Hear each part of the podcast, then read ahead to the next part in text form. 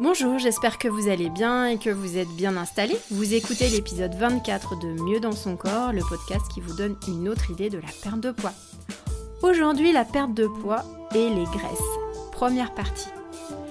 Dans le, premier, le précédent épisode, je vous ai interpellé sur votre vision sur les matières grasses. Cette question hein, sur la consommation des matières grasses revient très régulièrement en consultation. Et c'est notamment ce qui m'a motivé à réaliser cette série sur les matières grasses. Je suis Elisa Lio, naturopathe diététicienne, et sur ce podcast, je vous donne des pistes pour perdre vos rondeurs dans le plaisir. Dans cet épisode, nous allons aborder les triglycérides et les acides gras, notamment au travers de leurs différences, leur rôle et notamment l'importance des acides gras essentiels que sont les acides gras oméga 6 et oméga 3. Commençons donc par les acides gras. Les acides gras sont euh, les constituants les plus simples et les plus importants des lipides. Et notamment, ce sont sous cette forme d'acides gras que nos lipides sont assimilés après la digestion. Ces acides gras hein, sont présents dans notre corps sous forme de triglycérides. Donc, les acides gras sont euh, assimilés au travers de la digestion, donc passent de nos intestins dans le sang sous forme d'acides gras, et une fois qu'ils se retrouvent dans nos cellules, ils sont à nouveau transformés, et cette fois, on va les retrouver sous forme de triglycérides. Les triglycérides sont la forme de stockage des acides gras, et notamment la masse grasse, hein, ou le tissu adipeux, est essentiellement constitué de triglycérides. Donc les triglycérides, ce sont trois acides gras associés à une molécule d'alcool, la glycérine. Ces triglycérides représentent 95% des lipides de l'organisme. C'est pourquoi ils, voilà, ils sont vraiment très importants et c'est la raison pour laquelle je commence par cette partie, par, eux. Donc ces acides gras hein, peuvent provenir directement de l'alimentation, mais pas que. Euh, notamment, sachez que euh, tout excès de nourriture se transforme notamment en triglycérides. Donc tous les excès de sucre, de glucides, de protéines vont se transformer en triglycérides. C'est une des raisons pour laquelle, euh, selon moi, il n'est pas nécessaire de s'acharner à supprimer, voire euh, totalement, hein, les, matières grasses, euh, notamment si vous mangez beaucoup de sucreries ou de viande, par exemple. Quand je dis beaucoup, c'est beaucoup pour trop pour votre corps. Hein. ces excès vont alors être transformés et stockés en masse grasse. Je vous propose maintenant d'entrer plus dans le détail de ces acides gras, parce qu'il en existe plusieurs types. On distingue notamment les acides gras saturés, les acides mono et polyinsaturés. Ces différents acides gras peuvent circuler dans le sang, donc sous forme seule, ou être rattachés à une autre, molécule. Donc maintenant, voyons quelles sont leurs différences, euh, et notamment à quoi servent-ils. Nous allons commencer par les acides gras saturés. Donc comme leur nom l'indique, ils sont saturés, c'est-à-dire qu'ils n'ont pas la possibilité de s'associer à une autre molécule. Et c'est ce qui va les rendre stables. Du fait qu'ils soient stables, ils supportent très bien la chaleur ou la cuisson sans se dégrader. Ils vont aussi très bien se conserver sans s'oxyder. Donc les graisses riches en acides gras saturés ont une consistance plutôt solide. Donc par exemple, le beurre est riche en acides gras saturés. Donc sachez que notre corps en fabrique également hein, euh, de ces acides gras saturés. Ils sont fabriqués par le foie, le cerveau ou encore le tissu adipeux ou cette fameuse masse grasse. Donc quel est le rôle euh, de ces euh, acides gras saturés? Il va être essentiellement énergétique, c'est-à-dire que nos cellules vont les utiliser lorsque nous réalisons des efforts prolongés ou lorsque nous subissons des températures froides. C'est en excès que les acides gras saturés vont devenir gênants pour la, santé, car euh, ils ne vont pas être suffisamment utilisés par les cellules. Et c'est pour cette raison qu'ils sont rendus responsables en partie hein, des maladies cardiovasculaires et qu'ils sont souvent décriés. Passons maintenant au second acide, à un second acide gras, c'est les acides gras monoinsaturés.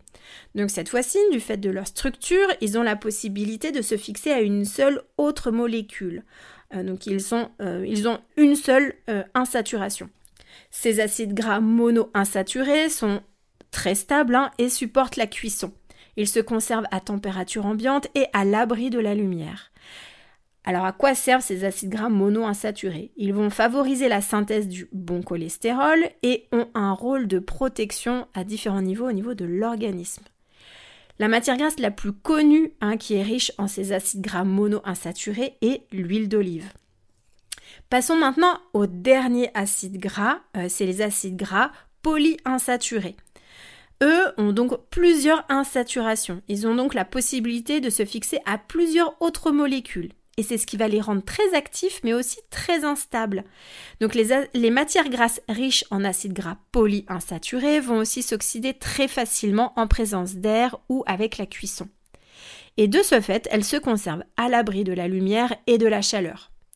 Alors ces acides gras polyinsaturés ont un rôle à la fois euh, au niveau de la structure au sein même de la membrane cellulaire, hein, notamment leur permettant la plasticité, leur flexibilité ou leur fluidité. On va rentrer plus dans, le détail hein, de ces acides gras euh, polyinsaturés. Euh, alors pourquoi? Parce que il en existe plusieurs. Là, je ne rentre pas dans le détail de ces nombreux acides gras. Je vous donne en gros les, les gros, les, les, trois grandes catégories. Pardon. Euh, donc sachez que notre corps est capable d'en fabriquer, hein, au même titre que les acides gras saturés ou que les acides gras monoinsaturés, euh, sauf deux. Il y a deux acides gras polyinsaturés que notre corps est incapable de fabriquer et qu'ils doivent être obligatoirement apportés par l'alimentation. C'est pourquoi hein, ces acides gras, on les appelle les acides gras essentiels. Et là, euh, je pense que vous en avez déjà entendu parler hein, au moins une fois, euh, c'est les fameux acides gras oméga 6 et oméga 3. Donc voilà la raison pour laquelle on vous en parle tant, c'est que euh, notre corps est incapable de les fabriquer et il nous faut donc nous les apporter par le biais de l'alimentation. Donc je vous rappelle que ces acides gras polyinsaturés sont des constituants de nos cellules, ils font partie de la structure même de la cellule. Donc je vous ai parlé de la fluidité de la cellule. Alors en quoi est-ce important en fait que la cellule soit si fluide? Euh, Sachez que cette fluidité de la cellule va directement influencer les échanges entre l'intérieur de la cellule et son environnement. Parfois sur certains troubles, on peut par exemple, vous pouvez ne pas être en carence, mais par contre ça ne rentre pas dans la cellule. Donc la cellule n'a pas les matériaux nécessaires pour pouvoir bien fonctionner. Et c'est ce qui va, euh, euh, c'est cette fluidité qui va rentrer en jeu. Donc plus la cellule aura besoin d'être souple, plus elle aura besoin d'acides gras oméga 3 notamment. Je vous donne un exemple très précis. Les globules rouges. Hein. Donc les globules rouges, ce sont des composants euh, qui se trouvent dans notre sang et ils permettent notamment la circulation de l'oxygène. Et ces globules rouges ont besoin d'être flexibles pour pouvoir passer dans un, notamment dans, tous, les, capillaires sanguins. Et la taille normale d'un globule rouge est beaucoup plus gros qu'un capillaire sanguin qui peut avoir la taille d'une épingle. Euh, donc, cela est rendu possible uniquement euh, par la richesse en acide gras oméga 3 contenu dans sa membrane qui va lui donner sa fluidité et sa plasticité, sa flexibilité. Et donc ces oméga 3 sont vraiment indispensables pour le renouvellement de toutes nos cellules, quelles qu'elles soient. Euh, ces acides gras essentiels, hein, oméga 6 et oméga 3, ont euh, un rôle fonctionnel. Euh, après plusieurs transformations, ces acides gras oméga 6 et oméga 3 vont agir et réguler certains fonctionnements de nos cellules. Ils vont agir par exemple sur la fluidité du sang, euh, favorise la relaxation ou au contraire la contraction des muscles. Ils freinent ou amplifient le processus inflammatoire.